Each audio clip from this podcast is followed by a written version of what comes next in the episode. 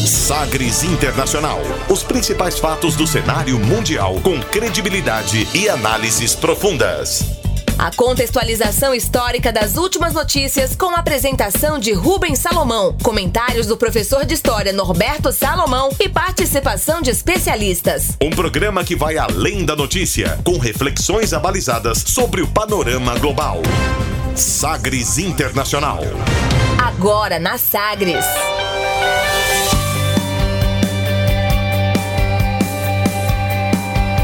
Olá, seja muito bem-vindo à 96 edição do Sagres Internacional. Eu sou Rubens Salomão e a partir de agora, com você, ouvinte Sagres, os fatos precisos e análises credenciadas sobre os principais temas mundiais.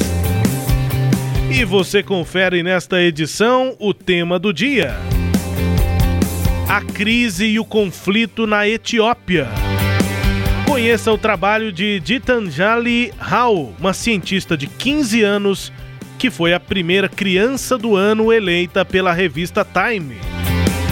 Tempo está se esgotando para acordo comercial do Brexit, é o que dizem o Reino Unido e a União Europeia. Donald Trump indica candidatura em 2024 para tentar um retorno à Casa Branca presidente Bolsonaro desagrada aliados ao endossar sem provas as denúncias de fraude nas eleições dos Estados Unidos. E ainda a música mais tocada nas paradas da Espanha. Fique ligado, Sagres Internacional está no ar. Você conectado com o mundo. Mundo. O mundo conectado a você. Sagres Internacional.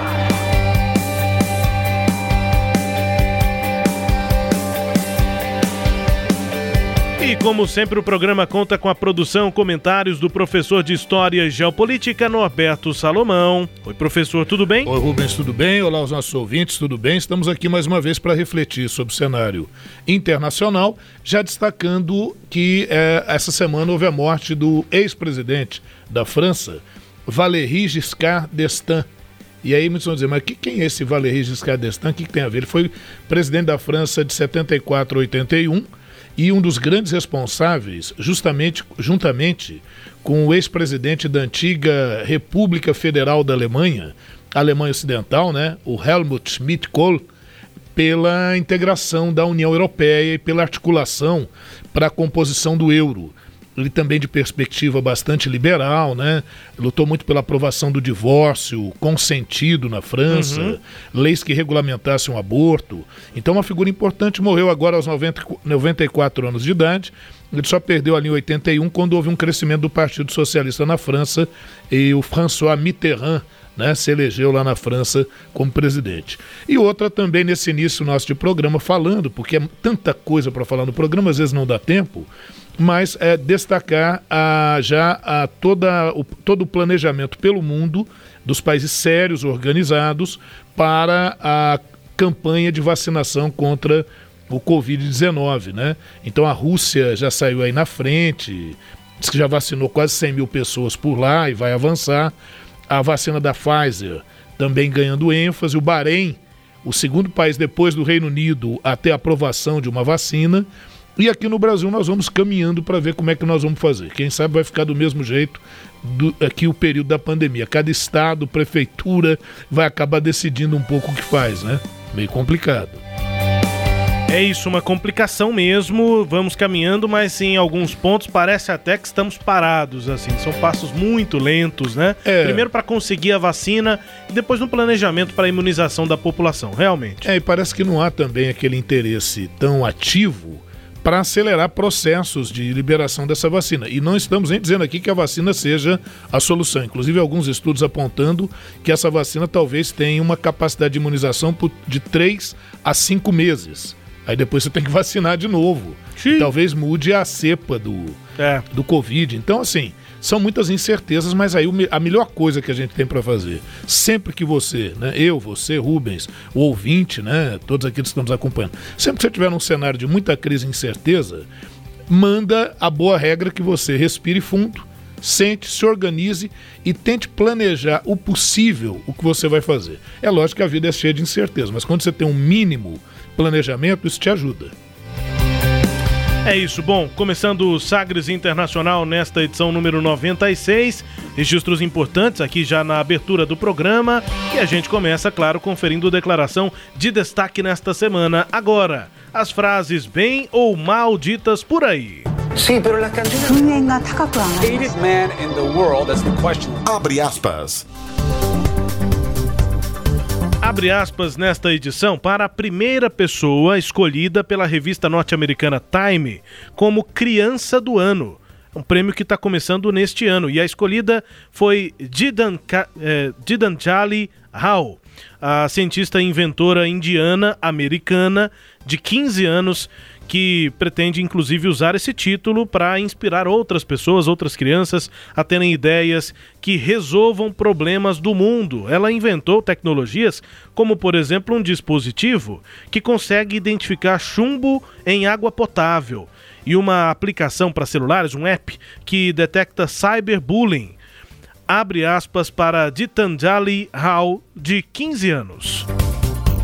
My inspiration behind it was actually the Flint water crisis. It was just so unacceptable that kids my age were essentially drinking a poison every day. And I realized that something really needed to be done to help solve that problem. I don't think I can say there was like an aha moment where I was like, this is what I want to do. It was rather just like this continuous, like learning and loving more about STEM and science and technology. But I can tell you a huge changing moment in my life was about I want to say when I was four or five years old, my uncle got me a chemistry kit, and I felt the need to finish the whole thing in one day, and I did. A lot of my devices are based on biology, chemistry, physics, computational methods. Abre aspas, portanto, para Gitanjali Rao e a gente traduz, abre aspas. Minha inspiração por trás disso foi a crise do chumbo na água. É totalmente inaceitável que crianças da minha idade estavam, na verdade, bebendo um veneno todos os dias. E aí percebi que alguma coisa realmente precisava ser feita para ajudar a resolver esse problema. E não penso que tenha um momento de descoberta em que tudo ficou claro e eu tenha decidido o que queria fazer. Na verdade, é um processo contínuo de aprendizado e amor pelo conhecimento sobre física, ciência e tecnologia. Mas posso dizer que um grande momento de mudança foi quando eu tinha 4 ou 5 anos e meu tio me deu um kit de química. E eu senti a necessidade de terminar tudo em um dia e terminei e muitos dos meus dispositivos são baseados em biologia, química, física, computação. Fecha aspas, em uma entrevista concedida exatamente à revista Time, divulgada eh, pela revista com a Gitanjali Rao, adolescente que inventou tecnologias como um dispositivo que consegue identificar chumbo em água potável e uma aplicação também para celulares que detecta cyberbullying e aí esse aplicativo verifica, vai acompanhando eh, as atividades no celular, as respostas que são dadas, as mensagens que são enviadas, e aí esse aplicativo faz ali um rastreamento e percebe ameaças ou mesmo intimidação por meio da internet. Muitas vezes pode ser importante para proteger as crianças do bullying, do cyberbullying. E ela foi escolhida, portanto, entre mais de 5 mil crianças lá dos Estados Unidos indicadas para esse título histórico. E aí ela tenta usar o título para inspirar outras crianças. Ela disse que se eu conseguir, qualquer um consegue. Ah, sobre essa é, possibilidade de que outras crianças possam pensar, estudar e fazer a diferença, professor. Pois é, é interessante assim, muito jovem, um discurso bem maduro, né? E já com relevantes contribuições para a humanidade. Eu achei interessante porque ela diz também que mais do que inventar coisas, ela quer inspirar outras pessoas a seguirem, né, essa condição de poder melhorar, né? Criar alguma coisa que seja produtiva. É muito bom, né? Algo assim, tá de parabéns. Né? Ela vai fazendo aí companhia a Greta Thunberg, né? Isso, exatamente. Essa outra jovem brilhante, né? Ambientalista, ativista, né? Do meio ambiente, é isso. Eu acho, acho muito bom, isso dá uma esperança pra gente, principalmente a gente que está ganhando mais idade, né? Agora a gente olha e vê que há esperança nessa geração, dessas novas gerações que estão vindo por aí. Pois é, e na entrevista à revista Time, a Ditanjali ela é, considera que há muitos problemas que precisam ser resolvidos e garantiu que agora o objetivo dela não passa por só tentar encontrar soluções. Ela é proveniente do estado norte-americano do Colorado e ela alertou para os desafios né, de uma geração, dessa geração agora enfrentando, é, inclusive, é, novos, ao mesmo tempo que enfrenta também velhos problemas. É, ela diz, por exemplo, estamos no meio de uma nova pandemia global, mas também estamos a enfrentar questões de direitos humanos. Existem problemas que não criamos, é, mas que agora temos de resolver, como as mudanças climáticas e o cyberbullying que surgiu com a introdução da tecnologia. A nomeação da Time é só o mais recente prêmio da Ditandali Rao. Ela foi anteriormente considerada como a melhor jovem cientista cientista lá dos Estados Unidos, por inventar um teste rápido de baixo custo é, para detectar ali água contaminada com chumbo. A revista Time começou a nomear o Homem do Ano em 1927 tendo mais tarde atualizado o prêmio para personalidade do ano, e no ano passado, 2019, Greta Thunberg, a estudante sueca que inspirou o movimento global de luta contra as mudanças climáticas, se tornou a pessoa mais jovem a ser escolhida pela revista como personalidade do ano. E a Ditandala Iral agora é escolhida nesse primeiro ano de criança do ano. A Greta personalidade do ano, um prêmio, é, digamos, mais relevante porque abrange mais pessoas, Isso. inclusive os adultos, é. né? Mas é interessante também o teste para o chumbo na água, né? Isso. A gente nem pensa nisso, nem se é. lembra disso, mas é um dos principais é, indica, indicadores de poluição na água, porque é um é. metal pesado Isso. e que passa pelas filtragens e a gente acaba tomando e faz muito mal para a saúde, né? Verdade. Agora eu vejo interessante aqui no Brasil também é, jovens de ensino fundamental, ensino médio, quando são estimulados a produzir ciência, conseguem produzir inovações também. Então, é, a questão é essa: é investir na ciência não só na academia. Quanto mais cérebros estiverem pensando sobre o assunto, melhor. Eu digo, não é só na escola, não. Nós temos aí jovens que trabalham em, em oficinas mecânicas, que trabalham eh, na parte elétrica, e que se você der um estímulo, não é? Para que essas pessoas possam desenvolver é, é, aquilo que já tem pensado, alguns projetos, na vivência mesmo ali daquela experiência, você pode ter inventos brilhantes e que podem trazer soluções muito importantes para a sociedade como um todo. Né? É isso, portanto, Gitanjali Rao é uma norte-americana de 15 anos com ascendência indiana escolhida, portanto, pela revista Time como criança do ano, primeiro ano desse prêmio, dessa eleição lá da revista Time. Aqui no quadro abre aspas. O Sagres Internacional também com o tema do dia. Navegando pelos mares da informação. Sagres Internacional.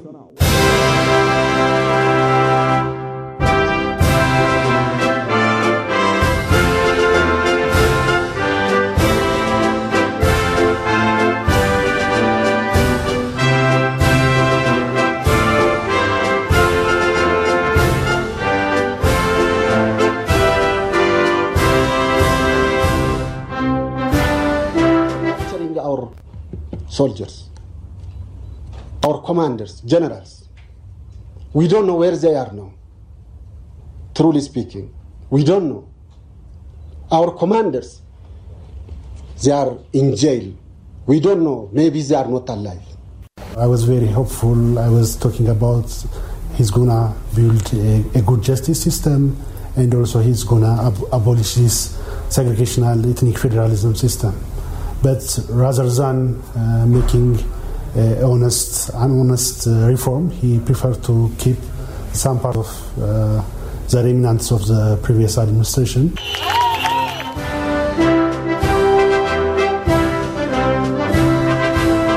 Abrindo aqui o nosso tema do dia, professor, para falar sobre a Etiópia. Estamos ouvindo o hino da Etiópia, bela música, inclusive, né? E ouvimos aí duas falas, né, duas pessoas sobre esse contexto de conflito, de crise, inclusive humanitária, né, na Etiópia, é um país que por tantos anos tem sofrido com é, extrema pobreza, né, com a fome. É, então vamos para o nosso tema do dia sobre a Etiópia. Ouvimos aí, eh, primeiro foi o primeiro-ministro da Etiópia, o Abiy Ahmed, e disse o seguinte, abre aspas, capturaram nossos soldados nossos comandantes generais, nós não sabemos onde eles estão agora. Falando francamente, verdadeiramente, nós não sabemos. Nossos comandantes estão presos. Nós não sabemos, talvez não estejam vivos. Fecha aspas aí para o primeiro-ministro Abiy Ahmed da Etiópia. E na sequência, a gente ouviu o blogger, né, jornalista Abel Wabela, que conversou com a reportagem. É, dos, de, de, vários canais, inclusive da CNN, da Al Jazeera English. É, tem a Al Jazeera original, é, que fala em árabe, com origem, se não me engano, na Arábia Saudita, né, a sede da Al Jazeera, uma grande rede é, de notícias, enfim, de televisão, e a Al Jazeera English, aquela em inglês, que já se transmite, é transmitida inclusive pela internet para o mundo inteiro. E aí, conversando, portanto, com esses dois canais, esse jornalista, esse é, blogueiro, digamos, né, usa a internet para tentar é, informar sobre essa crise na Etiópia. Ele deu entrevista e disse o seguinte sobre a transição que colocou o Abiy Ahmed no poder, no cargo de primeiro-ministro. Ele disse o seguinte: abre aspas, eu estava muito esperançoso. Eu dizia que ele poderia construir um bom sistema de justiça que iria abolir o sistema com federalismo étnico e segregacionista, mas ao invés de fazer reformas honestas, ele preferiu manter algumas partes da administração anterior, fecha aspas, aí para esse jornalista, né, esse blogger lá da Etiópia, Abel Wabela.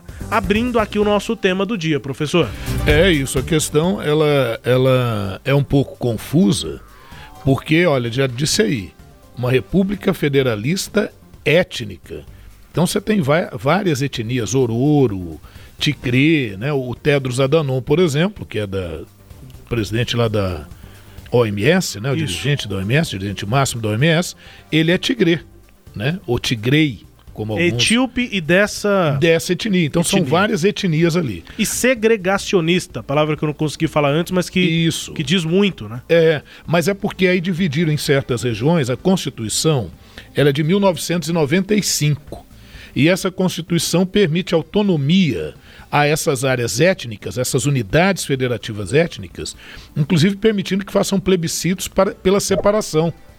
Né? Uhum. Só que o pessoal lá de Ticré, que está no norte da, da, da, Etiópia, fronteira com a Eritreia, eles dominaram, influenciaram muito a política nos últimos anos. E agora em 2018 houve a mudança. E aí a gente vai avançar um pouquinho mais no que, que aconteceu, né? We don't need any mediation until we bring Zareng leaders to court because uh, um, any mediation would incentivize uh, impunity and unruliness. Bom, para já começar então, professor, a entrar no tema para tentar explicar, a gente ouviu aí Redvan Hussein, ou Hussein, né? Redvan Hussein, que é um integrante do comitê de crise que foi criado pelo governo etíope durante esses conflitos recentes aí. Ele disse o seguinte, abre aspas: "Nós não precisamos de nenhuma mediação até que tragamos os líderes deles para a justiça." Porque qualquer mediação incentivaria a impunidade e o sofrimento, fecha aspas. É, isso teve uma reação internacional, a, o governo, esse comitê de crise, enfim, o governo etíope, rejeitando uma mediação externa para esse conflito é, por lá. E, e, isso é que preocupa os analistas internacionais, porque aí a Etiópia está realmente à beira de uma guerra civil efetiva, não só de ataques eventuais como ocorreram assim nas últimas semanas, mas de uma guerra civil efetiva que não é muito bom, porque a Etiópia é uma é um país que agrega ali a União Africana, é, entidades de acordos comerciais que envolvem mais de 70 países, né, e a África, a, a, Etiópia dentro da África tem um papel importante, ganhou esse papel lá nos anos 60 e 70, talvez um pouquinho antes, nos anos 40, uh, ah, quando da resistência contra a invasão italiana, a figura do, do governante Haile Selassie, né, que significa é praticamente assim um ser divino, ser da Trindade uhum. e que gera inclusive inspiração do movimento Rasta, do movimento Rastafariano, e aqui mesmo, né, em Goiás, presidente do Goiás, Ailê Salacier Pinheiro, né? Em homenagem. É uma inspiração. É, eu imagino, uma... imagino, não sei, mas imagino que deve ter sido é. alguma inspiração, porque ele foi destacado, ele, ele, ele foi considerado o homem do ano uhum. pela revista Time, pelo discurso muito forte que ele fez na década de 30 em favor da independência da Etiópia. E a Etiópia, viu, Rubens? Apesar de todo o domínio que ocorreu sobre regiões da África, principalmente a partir do século XIX, antes já com Portugal, com outros países, né, no século XVI, mas no século XIX com a Inglaterra, com a França, a Etiópia se manteve um país é, independente. Então a Etiópia não foi dominada por nenhum outro país. Agora, quando houve domínio italiano sobre a região, o Haile Selassie fez um discurso importante e nesse discurso ele, ele declara a necessidade de garantir a independência, a autonomia é, efetiva da, da, daquela região. Né? E aí acaba recebendo ali o título do Homem do Ano e vai ganhando expressão né, ao longo do tempo, vai fazendo uma série de acordos. Né? É, um deles não agradou muito ao final, que foi uma tentativa de integração da Eritreia. E isso acabou gerando a guerra da Eritreia é, contra a, a, a Etiópia, né, desavenças, e aí a partir de 1900 em 98, o conflito se intensificou realmente e só chegou ao fim em 2018. E aí, quem é que colocou fim a esse conflito e a disputa por uma região que não tem petróleo, não tem nada? Muitos até diziam que era uma briga de dois carecas por um pente, né, usar essa expressão. É, mas em 2018, é o Abiy Ahmed Ali, que se torna aí é, primeiro-ministro da Etiópia que põe fim a esse tipo de, de conflito. E por isso, em 2019, esse primeiro-ministro ganha o prêmio o prêmio Nobel da Paz, né? concorrendo inclusive com Raoni, aqui do Brasil, que tinha grande chance de ganhar o prêmio Nobel, e outras mais de 300 é, entidades, entre entidades e pessoas. Né?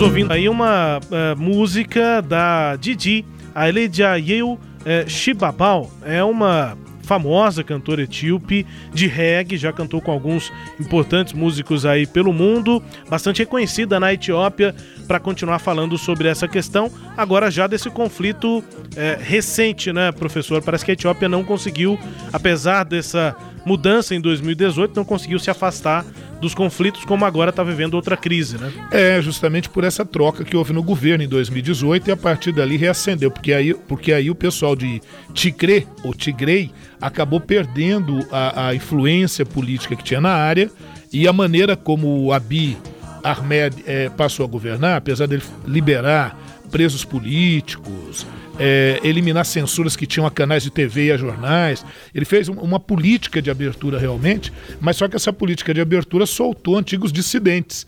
E aí eles, obviamente, voltando para suas regiões, vão retomar algumas uhum. atividades. Isso vai gerar uma série de refugiados, de, de deslocamento de pessoas que vão fugindo.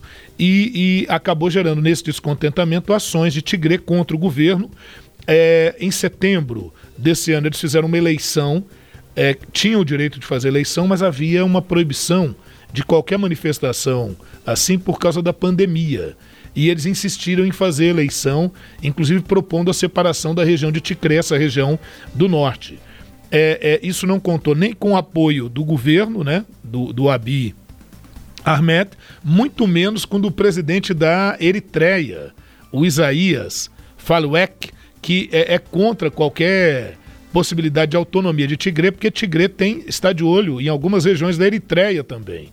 Então isso pode gerar um conflito sem precedentes envolvendo os vizinhos. A região, viu, Rubens, está ali no chifre da África, envolvendo Sudão, Sudão do Sul, Eritreia, Etiópia, Djibouti, Somália, né? Então uma área bastante é, é, que já foi bastante complicada, né? E em que a distribuição de riqueza, as ondas de seca, as quebras de, de, de, safras acabam muitas vezes gerando fome, gerando dificuldades e crises humanitárias na região. Agora, a região não é nova, né, Rubens? Olha, olha que interessante, essa região ela, ela tem história de antes de Cristo. Né?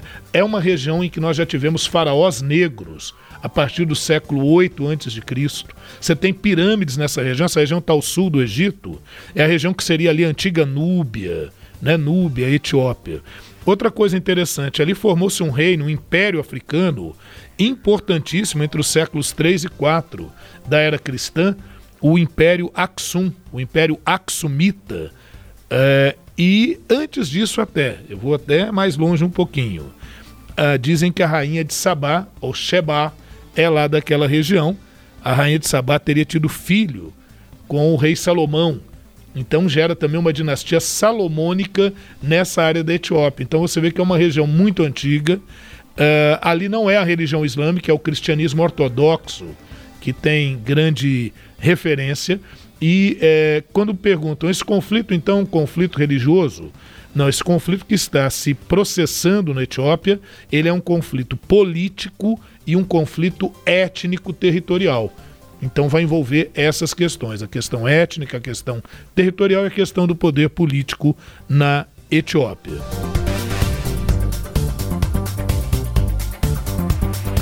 Bom, a, a outra questão que ficou assim aberto é a acusação que foi feita ao Tedros Adhanom de que ele é o, o, o exército, né, o chefe do exército na Etiópia, do partido que está no governo atualmente, acusou Tedros Adhanom não só de articular os países vizinhos, e, mas também de armar Tigrei, porque o Tedros Adhanom é de, é de. O Tedros, o Tedros Adhanom está dizendo, olha, eu não, não, não, não, sou a favor de nada disso, eu sou a favor da paz, apesar de eu ter sido ministro da saúde do governo anterior, né, que, que vocês substituíram.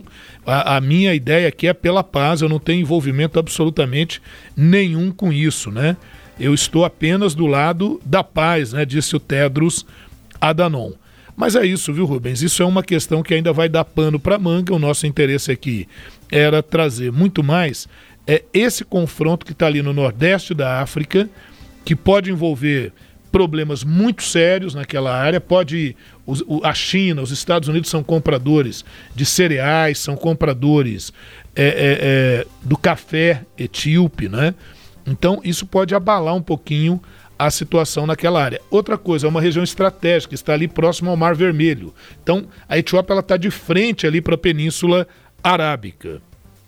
E finalmente, né? Finalmente, sobre essa região que está ao norte, a região de Ticrei, algumas curiosidades. Né? É lá que nós tivemos o reino Aksum, reino Aksumita, como dissemos, né? descrita como uma das maiores civilizações do mundo antigo. É... Já foi um estado poderoso, estando ali entre Império Persa e Império Romano, já foi uma área que teve assim a sua o seu período, né? Uh, outra coisa, as ruínas da cidade de Aksum são patrimônio mundial da ONU, né, pela ONU. Local datado do século I ao XIII depois de Cristo, apresentou beliscos, castelos, tumbas daqueles faraós negros que eu citei para você, e uh, uma igreja onde acreditam, olha só, Rubens, nessa igreja acreditam que está a Arca da Aliança. Se não está, pelo menos já esteve, mas fica essa ideia, né? A Arca da Aliança, que teria um poder assim sobrenatural, né? É, a maioria das pessoas de Tigre são cristãos ortodoxos etíopes, né?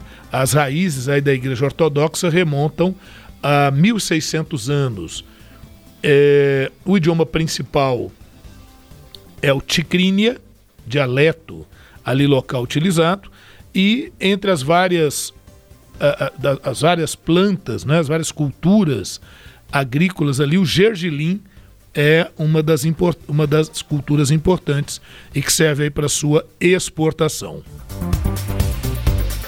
É isso, hein? Questão da Etiópia aqui no tema do dia, no nosso Sagres Internacional. E a gente é, vê como importante, né, professor, dar luz aí para essas questões também na África, né? É, na verdade, eu vou confessar aqui aos nossos ouvintes a minha ideia inicial, né, a gente sempre bola uma ideia para fazer o tema, era falar de alguns conflitos que estão acontecendo na África nesse momento. Mas como o assunto ele é imenso, a gente está preferindo fazer assim em doses terapêuticas. E vamos nessa, vamos assim, portanto, também falando de África aqui no Sagres Internacional. Daqui a pouco você vai conferir aqui no nosso programa que o tempo está se esgotando para um acordo comercial do Brexit. Pelo menos é o que dizem tanto o Reino Unido quanto a União Europeia. Donald Trump indica candidatura em 2024 e tenta para tentar voltar à Casa Branca, uma indicação. E o presidente Bolsonaro acaba desagradando alguns aliados ao endossar sem provas as denúncias de fraude lá na eleição dos Estados Unidos intervalo aqui no Sagres Internacional. A gente volta daqui a pouco. Bem-vindo a Sagres. Em tom maior.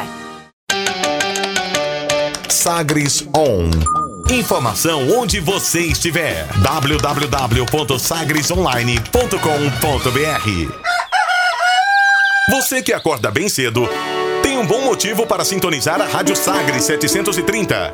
Ouça o programa Raiz Brasileira, os grandes nomes e as grandes canções da autêntica música brasileira, todos os dias na Sagres 730. Destaque para as primeiras notícias do dia, no esporte e no jornalismo. Música e informação, uma companhia agradável para começar o seu dia. Programa Raiz Brasileira. Apresentação: Justino Guedes. Oferecimento: Bater Shop Baterias, Erva Fé ervas medicinais. Grupo JC Madeiras e Cria Forte, produtos agropecuários. Como esse mundo está uma bagunça. Ah, puxa vida, é você mesmo, aquele do morcego? Sim, sou eu, o de Gotham City. Uau, que legal! É, é, mas tem um problema aí, cara. Fique tranquilo, trouxe todas as minhas armas. Então, é que você já tá começando errado em como usar a máscara. Como assim? Eu sou super-herói. É que com a boca e o nariz descobertos, você vai ficar em desvantagem. Vai por mim, velho. Hã? Pra ser herói de verdade nos dias de hoje, você precisa começar usando a máscara da forma correta, tá? Você não esquece. Pelas barbas do morcego. Mosquito da dengue entrou no grupo. Fala galera, acharam que eu não ia participar desse grupo, né? Tô aqui pra avisar que eu e os meus amigos estamos chegando com tudo na casa de vocês. No trabalho, na escola, em todo lugar. Você só precisa deixar a água parada que a gente faz a visita. Mosquito da dengue foi excluído do grupo. Em um mundo tão conectado, que tal compartilhar um alerta? Vamos usar a força das redes sociais, do boca a boca e das conversas na vizinhança para deixar o Aedes aegypti sem assunto, sem ter como entrar no grupo. Ele será bloqueado e excluído das nossas vidas. Só você tem esse poder. Tampe caixas d'água, elimine a água parada e fiscalize o seu bairro. Compartilhe esta ideia. Tudo o que você precisa saber sobre filmes e séries. Cinemateca Sagres. Toda quinta-feira, às nove e meia da manhã. Mas calma, que aqui não tem spoiler. Entrevistas, curiosidades, análises e opiniões sobre os lançamentos mais esperados das telinhas. Cinemateca Sagres. Oferecimento. Cinemas Lumière. A vida fica melhor com arte entretenimento, jornalismo, prestação de serviços. Rádio Sagres. Em tom maior.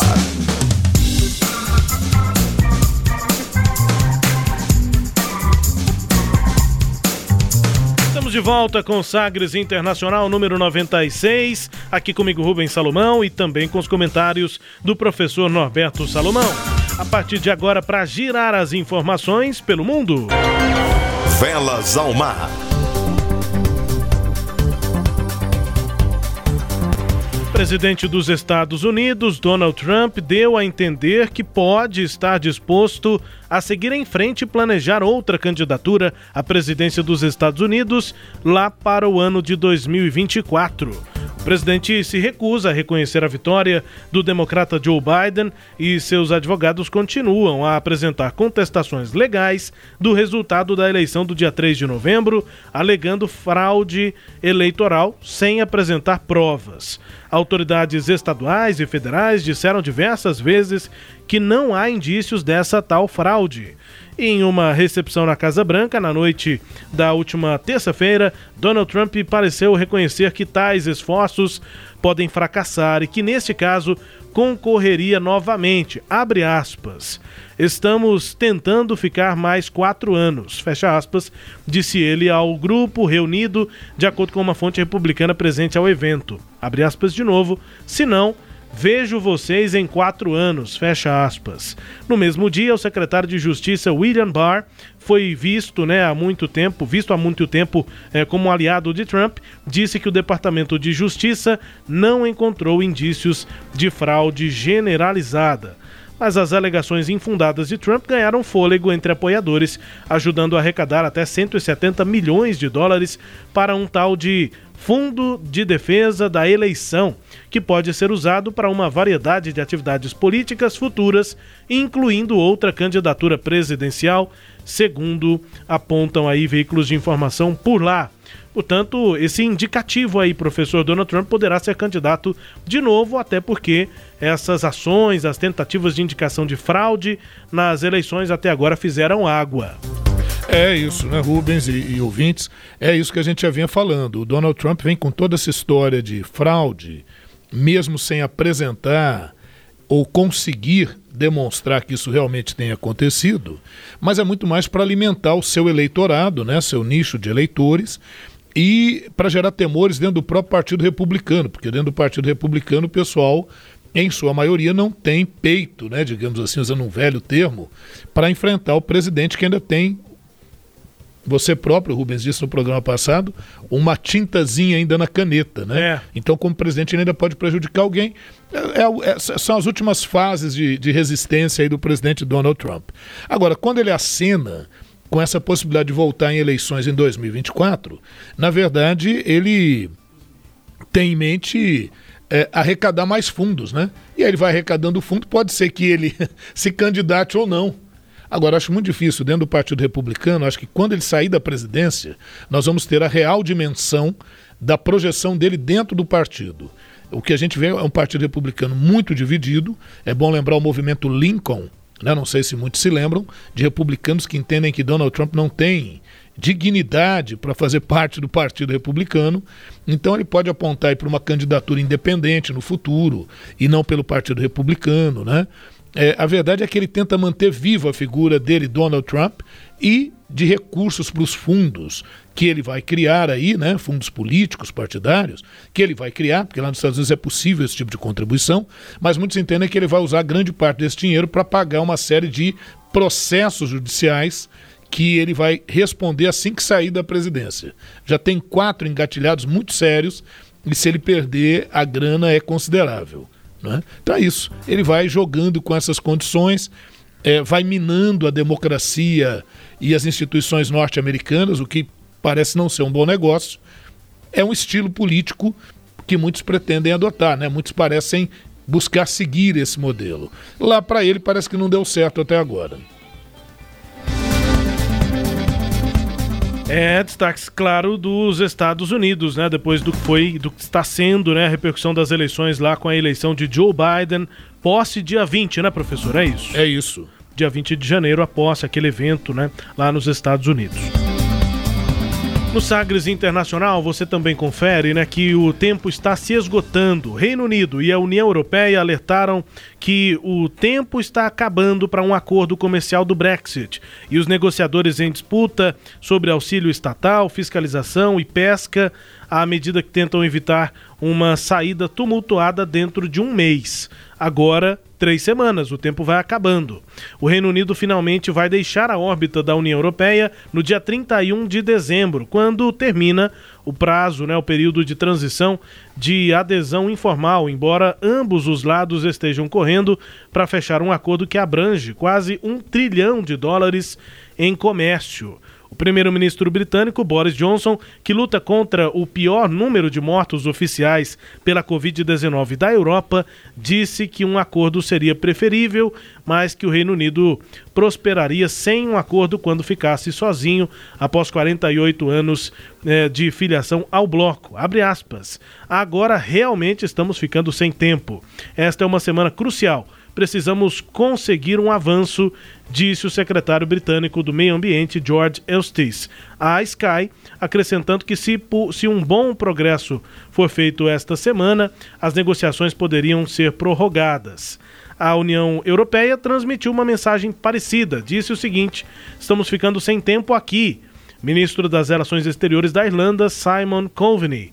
A verdade do Brexit agora está sendo exposta em termos de seus desafios e não são poucos e o tempo realmente dessa vez, depois de idas e vindas, está cada vez menor, professor. É, mas está é, tá acontecendo aquilo que a gente também, se, aqueles que nos acompanham nas várias edições, que a gente já vinha falando, né? A maneira como, primeiro a maneira como foi feito o plebiscito é, e aprovado para o Brexit, repleto de fake news naquele momento que você não tinha ainda é, controles efetivos para isso, né? Agora a Inglaterra inclusive aprovou legislação para poder controlar ali a disseminação de notícias nessas redes sociais, dessas notícias falsas, né? Porque simplesmente pode mudar uma eleição. Isso pode conduzir o país para um outro para um caminho muito ruim, não é? é ou desastroso. E, e o, o, Brexit venceu por uma margem apertada. Outra coisa, além dessa, desse problema do Brexit, a Escócia já anunciou que pré, mais tarde, para o primeiro semestre do ano que vem, vai propor um plebiscito para a separação da Escócia em relação ao Reino Unido né? seguindo inclusive essa mentalidade, seguindo inclusive essa concepção do Boris Johnson, os argumentos que o Boris Johnson usou para sair da União Europeia. Outro detalhe: o Boris Johnson bateu muito firme nessa, é, nessa linha de ação para o Brexit, esperando uma reeleição do Donald Trump nos Estados Unidos, porque ele teria aí é, certamente um governo muito forte a apoiá-lo. Agora, com a eleição do Joe Biden isso também fica muito complicado. E aí muitos que estão nos ouvindo e né, talvez não tenham acompanhado outras edições vão perguntar, mas qual que é o problema desse Brexit? O que está faltando? É porque que eles vão se separar, vão. Mas é como um divórcio. Você pode fazer um divórcio consensual, aí é melhor, você separa uma coisa, o outro separa outra. Né? Cada um fica com uma parte sem grande discussão. Pode usar até o mesmo advogado, olha que beleza. Agora, quando é litigioso, Aí o pessoal briga até pelo né, abridor de garrafa. E, e, e isso é problemático lá para uma economia tão importante quanto a Inglaterra, porque envolve a questão de circulação de pessoas, circulação de mercadorias, os acordos é, tarifários, tudo isso está em aberto. Então, se termina, é, se ocorre essa separação, que realmente vai ocorrer no dia 31 de dezembro, mas sem um acordo, e nós estamos já quase indo para meados de dezembro, e não acenaram com nada diferente, é, vai ficar uma situação muito complicada para o Reino Unido, vai ficar uma situação muito complicada envolvendo a Irlanda, então a gente pode ter retomada de, de ações agressivas de grupos nacionalistas radicais na Irlanda, então é bom a gente acompanhar isso também um pouco de perto, como vamos acompanhar, né, claro. certamente, e, e, e é essa, essa é a situação. Infelizmente, chegamos a esse, a esse ponto. A gente vem acompanhando desde a época da Tereza May, foi quando começou o nosso programa Sagas Internacional. Acompanhamos toda a saga da Tereza May. O que ela tinha proposto parecia a coisa mais adequada a ser feita naquele momento. O parlamento não conseguiu consenso para votar, ela acabou renunciando. Elegeram o Boris Johnson, ele veio com uma linha dura, chamado de o Trump, lá do Reino Unido, e chegamos a esse momento atual é, muito crítico. Muito crítico. Agora, achei bom o pessoal agora dizendo, ah, agora a gente realmente está sem tempo. Já faz tempo né, que eles estão sem esse, esse tempo, porque não conseguiram chegar a um ajuste adequado. O que é o Brexit, tudo nessa origem até do próprio programa, edição número 2, se não me engano. É. Primeira edição Venezuela, uma crise Isso. danada naquele momento, milhões de pessoas nas uhum. ruas. E, e acho, acho, que a segunda edição, se não for a segunda, é a terceira. Isso. Sobre o Brexit, a gente faz aquele resgate histórico. Né? É, e para quem não quer voltar tanto assim, é muito simples, resumo aqui em poucas palavras é, formou-se desde 1998, veio se articulando o processo da União Europeia. Em 2002 se consolidou plenamente com o estabelecimento do euro. A, o Reino Unido, a gente chama Inglaterra, mas é o Reino Unido, né? Reino Unido, Inglaterra, Escócia, País de Gales e Irlanda do Norte, sempre teve um pé atrás, porque tem uma moeda forte, uma economia consistente e uma vinculação muito grande com a economia dos Estados Unidos. Então eles sempre foram reticentes a algumas condições da União Europeia. e fizeram posteriormente um plebiscito tá? para definir se permaneceriam ou não, se não me engano, 2016, 2017, o plebiscito, se permaneceriam ou não. O plebiscito foi feito em meio a uma série de fake news de que era muito ruim para o Reino Unido se manter na União Europeia. Eles definiram que sim, sairiam, mas aí ficou, ficamos aí quase dois, três anos para tentar definir um, um, uma saída amigável, que até agora não foi possível.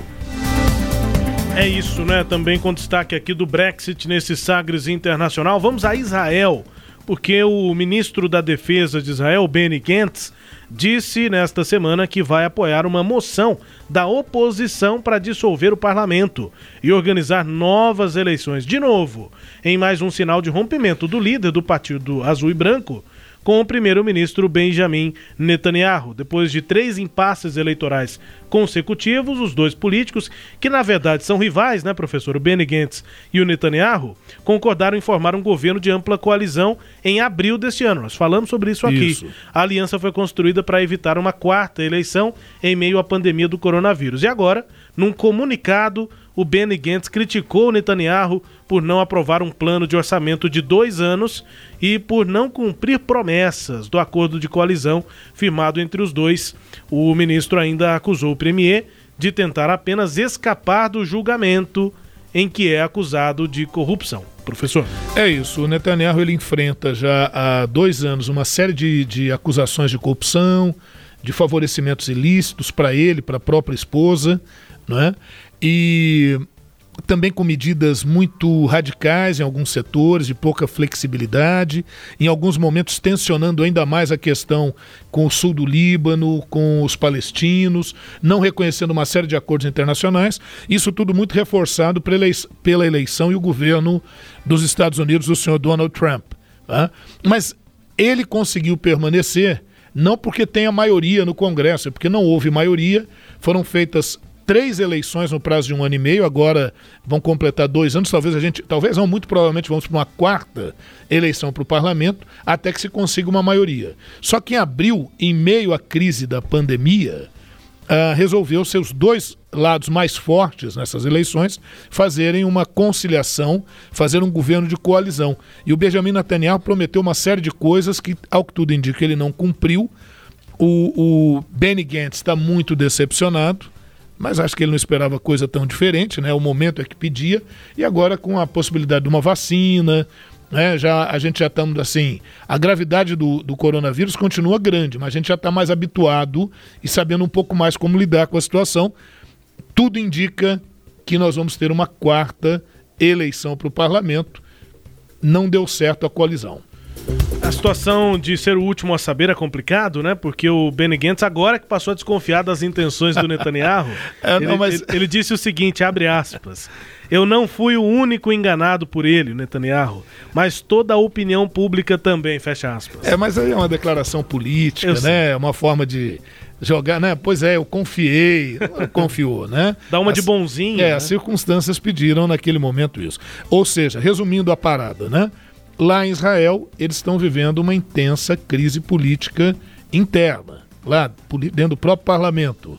Não está definido quem será o próximo primeiro-ministro, né? se é a, a, o pessoal do Likud, que é o Partido Conservador, ligado ao Benjamin Netanyahu, ou o Azul e Branco, que é o grupo lá do Benny Gantz, e por aí vai. Né? Eles vão definir lá por onde que eles vão caminhar. É isso. Finalizando aqui esse giro, antes das notícias também aqui do Brasil, no cenário internacional, né? Joshua Wong, o ativista chinês que ganhou projeção durante os protestos pró-democracia em Hong Kong, foi condenado a 13 meses e meio de prisão nesta semana. Além dele, outros dois ativistas também foram considerados culpados de incitar manifestantes a invadir um quartel. Além do Joshua Wong, Agnes Cho e Ivan Lam receberam penas de, respectivamente, 10 e 7 meses. Eles eram acusados de incentivar uma manifestação ilegal em frente ao quartel-general da polícia, em meio aos protestos do ano passado, lá em Hong Kong. O local chegou a, chegou a ser ocupado por manifestantes. Os três, que agora foram condenados, se declararam culpados das acusações. Wong, Cho e Lam faziam e integravam né, o partido Demosisto, contrário à interferência chinesa no território semi-independente de Hong Kong. Eles estavam sob custódia do Estado desde aquele dia 23 de novembro, quando começaram as audiências. Centenas de manifestantes se reuniram na frente da corte para mostrar, mostrar apoio aos jovens. Interessante, né, professor? Os Isso. três se declararam culpados. Fizeram mesmo a organização das Sim. manifestações e o entendimento deles e de tantos outros é de que as manifestações não devem ser consideradas Ilegais. ilegais. Isso mesmo. E aí, né, Rubens, nós já trabalhamos isso aqui. Eu gosto sempre de fazer aquela revisãozinha para o nosso ouvinte. O que que- Ouvinte barra estudante. barra estudante, ou quem quer entender um pouquinho do que Exato. acontece pelo mundo, porque os telejornais eles são muito rápidos, né? Então às vezes você não consegue pegar a coisa. Mas a questão é a seguinte: Hong Kong era uma área da China lá no século XIX. No século XIX, a China foi derrotada pela Inglaterra em uma guerra, foi obrigada a assinar um acordo chamado Tratado de Nanquim. E por esse tratado de Nanquim, a China tinha que abrir os seus portos para os países estrangeiros. E a Inglaterra ficou com a região de Hong Kong por 155 anos. 155 anos depois, em 1997, por uma série de acordos, Hong Kong foi devolvida à China. Mas aí um problema. Nesse, ao longo desse período, a China tornou socialista e Hong Kong era capitalista. Como é que uma área capitalista pode ser integrada a um país socialista? Então se fez um acordo e ficou o termo, né? É, é, um país, dois sistemas por 50 anos. Isso é o que o acordo vai estabelecer. 50 anos vencem em 2047. O governo de Pequim, o governo da China, eh, garantiu uma semi-autonomia para Hong Kong, mas à medida que estamos chegando próximos a 2047, a China começou a apertar o cerco. E os governantes em Hong Kong são eleitos por interferência do governo em Pequim. né? A Carrie Lam é a atual governante de Hong Kong e ela iria aceitar uma lei que permitiria enviar para Pequim pessoas que fossem consideradas dissidentes do governo da China. Aí o pessoal foi para as ruas, começou a se manifestar, é, houve o movimento dos guarda-chuvas, né? Porque eles vão usar guarda-chuvas para se proteger das bombas de gás lacrimogêneo que eram jogadas, enfim, como se fossem escudos. Então, muito interessante tudo isso. E, e a China teve que recuar um pouquinho. Só que agora, em meio a essa questão de pandemia e tal, a China ganhou força e esse ano conseguiu aprovar uma lei de segurança nacional. E por essa lei de segurança nacional, qualquer um que atente contra a segurança nacional, por meio de manifestações, pode ser preso e julgado como criminoso, né? Como elemento que subversivo. E é o que está acontecendo com esses jovens lá em Hong Kong. O que, que acontece? A eleição do Joe Biden, uma vez confirmada, tudo certo, o Joe Biden já afirmou essa semana que ele não vai fazer muitas alterações na relação com a China, ele quer retomar negociações com a China, e eu acho que em meio a essas negociações estará também a questão de Hong Kong. Eu acho que vai fazer um triângulozinho, tá? A questão de Hong Kong e a questão de um governo um pouquinho mais flexível do Boris Johnson para fazer algum acerto com a União Europeia. Então, o governo do John Biden traz assim algumas novidades, e aqui não estou dizendo que sejam boas ou ruins, mas algumas novidades em termos da política internacional. Então, a gente vai ter muita coisa para analisar. Boa ou ruim, o, o- o juiz é o ouvinte, né? Que vai estudando, entendendo É. o que para ele, na sua visão, pode ser melhor ou pior. A gente tenta apresentar os fatos, né? É, o ouvinte e quem vai ser é, é, é, atingido Sim, mais governado. diretamente né? por essas políticas. É isso. Sagres Internacional também com as notícias do Brasil. O Ernesto nos convidou. Brasil Internacional. Presidente Jair Bolsonaro desagradou aliados ao endossar publicamente as denúncias sem provas feitas por Donald Trump nas eleições dos Estados Unidos. As declarações de Bolsonaro foram vistas, inclusive por seus interlocutores, como uma tentativa de desviar o foco dos relatos, né, resultados aí das eleições municipais que representaram na prática uma derrota para o presidente brasileiro. Neste domingo, eh, no domingo anterior, né, ele depois de votar, o presidente disse que tinha informações cujas fontes não iria revelar de que houve sim fraudes na eleição norte-americana. O presidente dos Estados Unidos não apresentou provas de suas denúncias e suas alegações estão sendo derrubadas pela Justiça dos Estados Unidos, como já dissemos aqui nesta edição. E agora, os comentários do presidente Bolsonaro preocupam os aliados e também a parte mais pragmática do governo, nós já detalhamos isso aqui, né? Para entender também como o Brasil se posiciona no cenário internacional. Há uma parte mais ideológica, tem aquela parte da família e tem a parte mais pragmática, em geral, formada por militares. E essa parte é, defendia desde o início que o Planalto reconhecesse a vitória do democrata Joe Biden.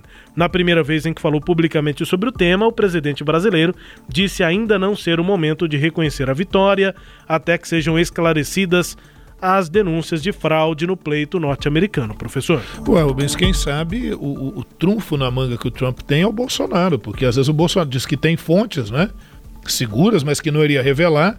Quem sabe vai ser aquela coisa assim, final de filme, final de novela, apresenta essas provas de fraude, né? O duro é que quem está tendo muito trabalho com isso tudo é o vice-presidente, o Mourão, porque ele tem que depois é, tentar interpretar aquilo que o Bolsonaro falou. Então aí o pessoal vai e pergunta para o Mourão e o Mourão fala: não, não é bem assim, não é bem isso, ou é aquilo, ou sobre esse ponto não sou eu que falo, né? O é. presidente. É. A verdade é que Uh, juntamente com isso, né, Rubens, nem sei se você vai entrar nessa parte, houve o um encontro também do Bolsonaro com o presidente da Argentina, o Alberto Fernandes, né? Entrarei. Fernandes. Então, então para você ver, e tudo aquilo que ele falou, aí depois você faz um encontro com, com o presidente da, da Argentina, né? E ele falou abertamente que apoiou a reeleição do Macri. Então, assim, são declarações que deveriam ficar em campo pessoal, porque como estadista, como chefe do Estado, gera problemas, porque depois você vai ter que manter relações com, com essas pessoas, com esses governos, com esses representantes. Então você gera um mal-estar, olha aqui, ó, desnecessário. Essa é a questão. O presidente Jair Bolsonaro e o presidente da Argentina, Alberto Fernandes, fizeram uma primeira reunião bilateral foi por videoconferência, né? Essa conversa foi a primeira agenda entre os dois chefes de Estado. Ambos já participaram de encontros com outros presidentes, como as reuniões da cúpula do Mercosul. Agora, a conversa entre os dois foi por vídeo, ocorreu quase um ano depois do início do governo de Alberto Fernandes. O argentino tomou posse em 10 de dezembro do ano passado, de 19. O presidente Bolsonaro, na época não tinha pandemia, ele não quis ir à posse na ocasião, o vice-presidente Hamilton Mourão foi quem o representou na cerimônia. Foi a primeira vez, então, desde 2003, que um presidente brasileiro não esteve na posse de seu par argentino, seu colega argentino. Ô Rubens, e até acrescentando a isso, lembrar que o Bolsonaro lamentou Sim. pelo povo argentino a escolha citado, que eles tinham feito. E tem né? citado essa questão é. ainda em discursos recentes. Não ficou lá no ambiente eleitoral da Argentina. Isso. O presidente ainda vem falando, criticando a escolha dos argentinos. Quando se pergunta alguma coisa para ele, ele foge para aquela tangente de criticar a esquerda. E aí, no bojo de críticas à esquerda, critica a Venezuela e a Argentina. E que são coisas bem diferentes, claro. a Venezuela da Argentina, né? Ditadura, né? É... Reunião, portanto, aconteceu no Dia da Amizade entre os dois países, segunda-feira passada. Em 2020, comemora-se o 35º aniversário da reunião entre os presidentes José Sarney, do Brasil, e Raul Alfonsin, da Argentina, realizada lá em 1985, em Foz do Iguaçu, e que lançou as bases para a criação do Mercosul, professor. É, Mercosul que é importante, a Argentina é nosso grande parceiro comercial aqui na região, mas é, é, é aí é que está, né? Há uma falta de tato, muitas vezes, é, uh, do governo com seus grandes parceiros, né? A China, a Argentina, né? Quer se questionar o governo, a escolha desses governos. A questão não é essa. Nós temos que governar e ter uma diplomacia que seja é, é, mais habilidosa, né? Falar nisso, né, Rubens? Também, olha, de novo, eu não sei se você vai entrar, mas falar em diplomacia habilidosa, o discurso na ONU do Araújo, hein? Do Ernesto Araújo. Pois é, o discurso do Ernesto Araújo, que representou o Brasil, é o segundo país com mais mortes por Covid-19 no mundo, na sessão especial da Assembleia Geral das Nações Unidas sobre o coronavírus. E ele enviou uma mensagem em vídeo apresentada aí é, na noite de quinta-feira. E na fala ele deu ênfase à defesa de medidas individuais das nações no combate à pandemia. A crise deve ser encarada sem abandonar os princípios fundamentais desta organização, que deve se basear nos esforços de nações individuais atuando de forma concertada discursou. Ele defendeu que a ONU deve funcionar como uma plataforma para os países compartilharem suas experiências e práticas e disse que não existe uma solução única para todos. Segundo Araújo, os países não devem transferir responsabilidades nacionais para um nível internacional por causa de clichês, como crises globais precisam de soluções globais. Para isso, para isso, é, essa frase para ele é um clichê, professor. Não necessariamente uma crise global, uma crise global precisa então de uma solução global no discurso de Ernesto Araújo lá na ONU. O, o Ernesto Araújo ele é simpatizante do discurso anti-globalista, né? É favorável às relações nacionalistas e, no máximo, a acordos bilaterais. Então, resumindo, mais ou menos, ele falou na ONU o seguinte: a ONU nem precisaria existir, né? É isso, basicamente é Não isso. deveria nem existir ONU, OMS, Organização Mundial do Comércio. Deixa que cada país resolve com o outro essa condição. Essa é a ideia. Só, é, não, é, não deveria ser assim. É, é só lembrar os ouvintes assim, já foi assim. E isso gerou uma primeira e uma segunda guerra mundiais. Aí eles decidiram, depois dessas duas guerrinhas bobas que aconteceram, É. eles decidiram assim: olha, se a gente deixar para cada país resolver a questão, fica meio complicado. Se a gente organizar um fórum internacional maior, onde a gente possa discutir essas questões e chegar a algum acordo, talvez a gente não evite todas as guerras do mundo, mas a gente consegue evitar uma parte considerável delas. E foi assim que surgiu a ONU. A ONU não é perfeita, tem uma série de falhas, a principal delas é que quem manda na ONU são as grandes potências, então ela vai sendo guiada por esses interesses, né? mas daí a propor esse discurso muito isolacionista, é, isso na prática não funciona. É só por isso. Né? Pequeno Só detalhe. isso. é. Só isso. Coisa pouca, né? Olha, vamos chegando ao fim aqui do nosso Sagres Internacional. Sem antes conferir música bem tocada por aí. Vamos à Espanha. Primeiro lugar nesta semana por lá. E aí a gente explica na sequência.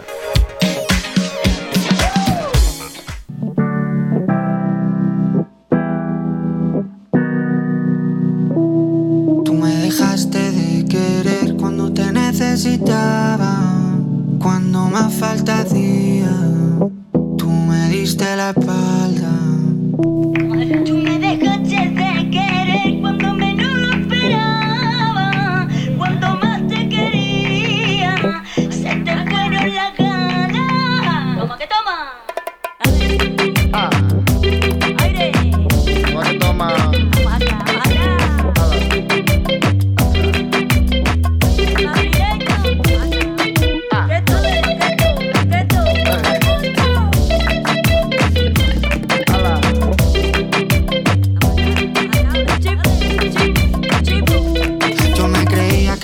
Cabrón, pero me estoy notando el corazón.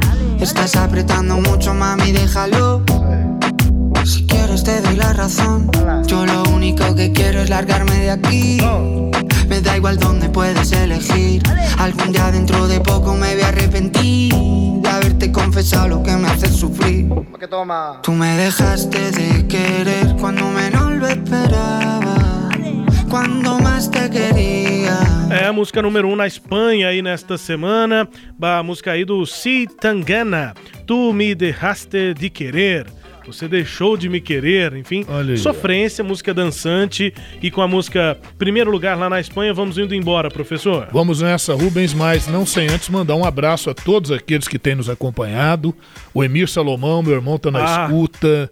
A Nilvânia, minha esposa, a Gabi, né? O pessoal tem um pessoal aí forte escutando, mandando aqui mensagem pra gente, tá? Um povo desse aí que ajuda, inclusive, a realização do programa. Do programa, é isso.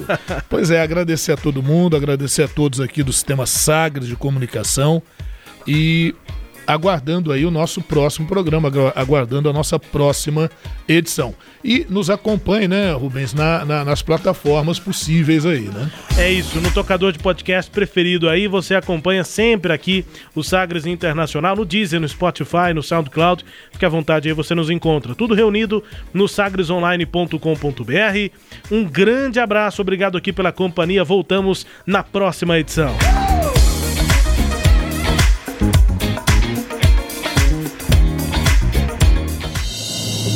Você ouviu Sagres Internacional. Os principais fatos do cenário mundial com credibilidade e análises profundas.